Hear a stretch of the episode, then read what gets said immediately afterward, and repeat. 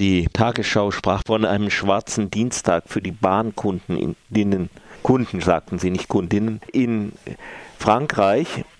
Wir sind ja alle so furchtbar betroffen davon. Nun, worum geht es eigentlich bei diesem Streik? So für die, die es immer noch nicht hm. mitbekommen hat, kannst du das vielleicht mal sagen am Telefon ja. jetzt Bernard, unser Frankreich-Korrespondent? Ja, also zunächst auch in Frankreich dominiert in den bürgerlichen Medien diese Sichtweise, die also vor allem den unzufriedenen Teil der Kundschaft, also den, der an den Bahnhöfen wartet, in den Mittelpunkt rückt. Es gibt ja auch einen Teil der Kundschaft, der solidarisch ist und oder der seine Vorkehr getroffen hat und etwa an den bekanntgegebenen Streiktagen mit anderen Mitteln äh, reist.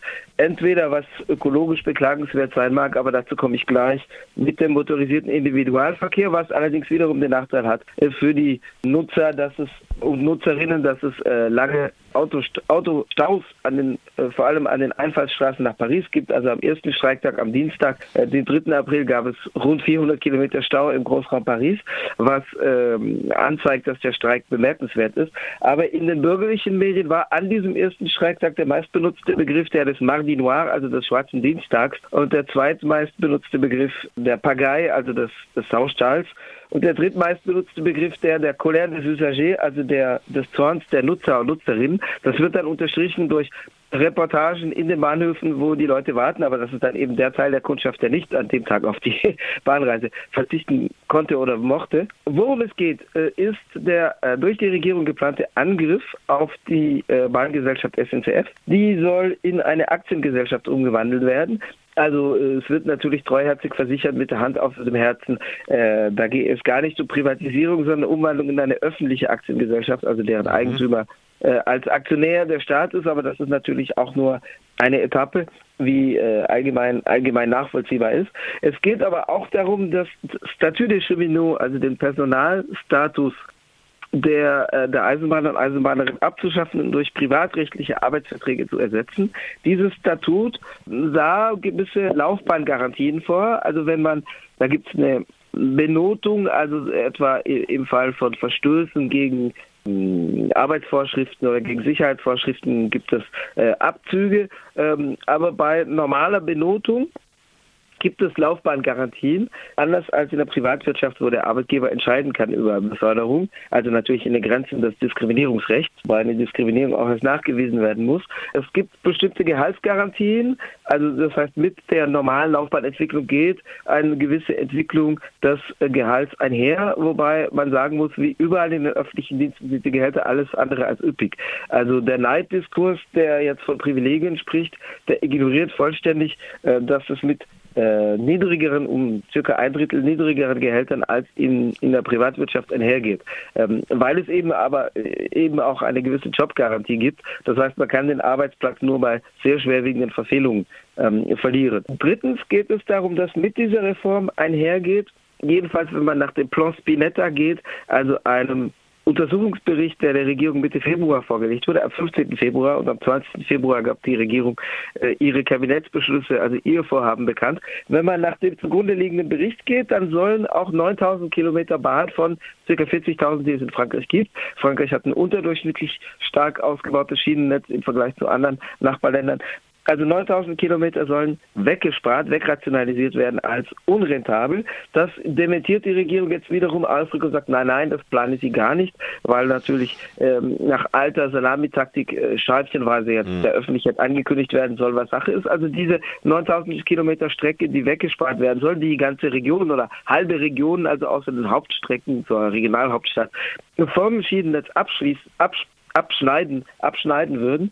Ähm, diese äh, Wegrationalisierungen sind auch in konservativen Kreisen unpopulär. Also überall dort, wo es die Leute betrifft, äh, gilt das äh, völlig jenseits von konservativ oder äh, regierungskritisch oder rebellisch, äh, quer durch die Milieus, ähm, in, in, dem Sinne, dass die Leute nicht einverstanden sind. Die Regierung dementiert das jetzt, hat allerdings den schwarzen Peter dafür an die Regionen geschoben und sagt, das sei Regionalsache. Also klar ist, dass ähm, wenn die Reform, äh, sogenannte Reform, Form so umgesetzt wird, dass das die nächste Etappe sein wird. Wenn mal der große Brocken äh, wo die Regierung Durchsetzungsschwierigkeiten befürchtet, also die Umwandlung in die Aktiengesellschaft und die äh, Abschaffung des, des Eisenbahnstatuts, die, die, Umwandlung in privatrechtliche Verträge, wenn die mal durchgesetzt sind. Es gibt noch ein letzten Teil, der, vierte Block, das ist die Öffnung, also in dem Fall in Umsetzung von EU. Ähm, und Richtlinien, die Öffnung für den privaten Tra Personentransport, also für Konkurrenten der Bahngesellschaft SNCF, also für andere Anbieter neben der äh, in der Aktiengesellschaft umgewandelte Bahn für reine Privatunternehmen äh, ab 2020. Äh, bei diesem Thema hat die Regierung einen formalen Teilrückzieher begangen. Also die, die gesamte das gesamte in Anführungszeichen Reformpaket soll per Ordonnance, also auf dem Verordnungswege und nicht per Gesetz umgesetzt werden. Das hat die Regierung bereits bei der sogenannten Arbeitsrechtsreform 2017 getan, also der zweiten Stufe. Die erste Stufe stammt von François Hollande aus 2016. Ähm, diese äh, Verordnungen haben Gesetzeskraft. Sie setzen voraus, dass das Parlament im Vorhinein grünes Licht gibt und im Nachhinein das nochmal ratifiziert, aber es gibt keine inhaltliche Aussprache dazu im Parlament. Der Teilrückzieher der Regierung besteht darin, dass die Öffnung für private Konkurrenten, also für andere Anbieter, Anbieter ähm, nicht per Ordonnance, sondern per Gesetz durchgesetzt werden soll. Das ist bereits ein Teilrückzieher, weil das eben auch ein heißes Eisen ist und weil da die Opposition, auch die bürgerliche Opposition sagt, hier wollen wir aber ein Wort mitreden vor der Geschichte und so weiter, alles fürs Protokoll ähm, und für die öffentliche Meinung. Aber das ist natürlich nur auf der Verfahrensebene ein Rückzieher und nicht bei der Sache.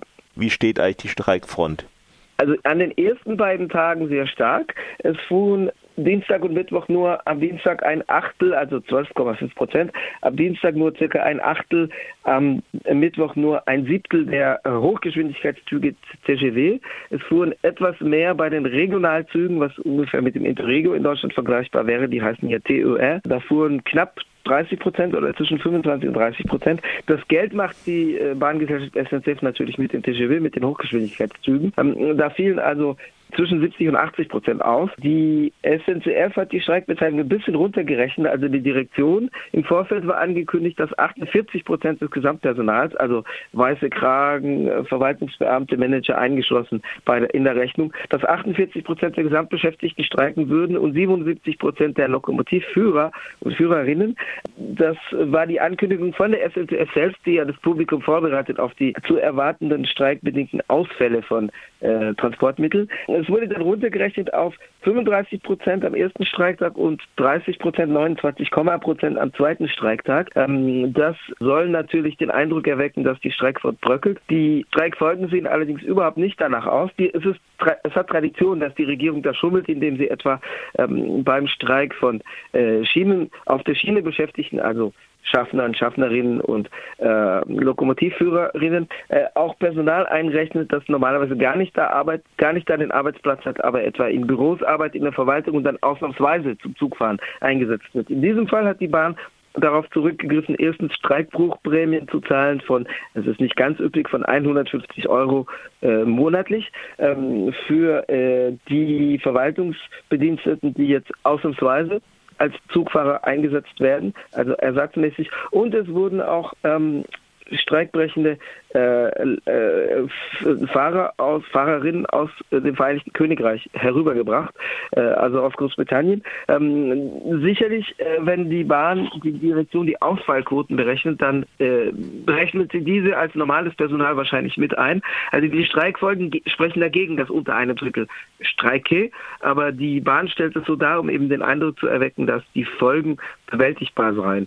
Die Folgen sind allerdings stark. Wie erwähnt, die bürgerlichen Medien lenken das Augenmerk eher auf die Nutzerseite und dann auf den unzufriedenen Teil des Publikums und auf die spektakulären Sachen. Es gab gestern Bilder auf Online-Nachrichtenportals etwa von Leuten, die in die Regionalbahn RER, also was hier mit den S, was in Deutschland mit den S-Bahnen vergleichbar wäre, durch Fenster einsteigen, weil sie, weil der Bahnsteig so voll ist, dass sie nicht durch die Tür kommen, ähm, oder im, an, an der Gare de Lyon, also an einem der Pariser Bahnhöfe, der nach Südfrankreich führt, äh, fiel eine Frau auf die Gleise, weil sie, weil von hinten so nachge nachgeschubst wurde. Ähm, das ist jetzt nicht die, die, der Fehler der Bahn, sondern weil es gibt auch Leute, die sich wie die Tiere benehmen. Äh, und äh, aber das sozusagen das das war, was die bürgerlichen Medien in den Mittelpunkt rückten, was aber andeutet, dass der Streik äh, schon ähm, bemerkenswerte äh, Auswirkungen hat. Ähm, die äh, die Arbeitsniederlegung ist am heutigen Donnerstag vorübergehend zu Ende. Das hat mit der gewählten Streikstrategie zu tun. Die besteht darin, mhm. dass immer für zwei Tage gestreikt und für fünf Tage hier die Arbeit wieder aufgenommen wird. Ähm, also fünf Tage ist die Dauer, die eine Streikvorwarnung Vorwarnung in Frankreich in den öffentlichen Diensten haben muss. Mhm. In den Privatunternehmen kann man ohne Vorwarnung streiken, wenn berufsbezogene Forderungen vorliegen. In den öffentlichen Diensten, das ist halt einem drastische Auswirkungen haben den Bahnstreik von 1963 so. Äh, in den öffentlichen Diensten muss ein Streik fünf Tage vorher angekündigt werden. Die Jetzt noch ganz, ganz rasch. Mhm. Äh, du hast immer angedeutet, die Leute steigen ja nun aufs Auto um.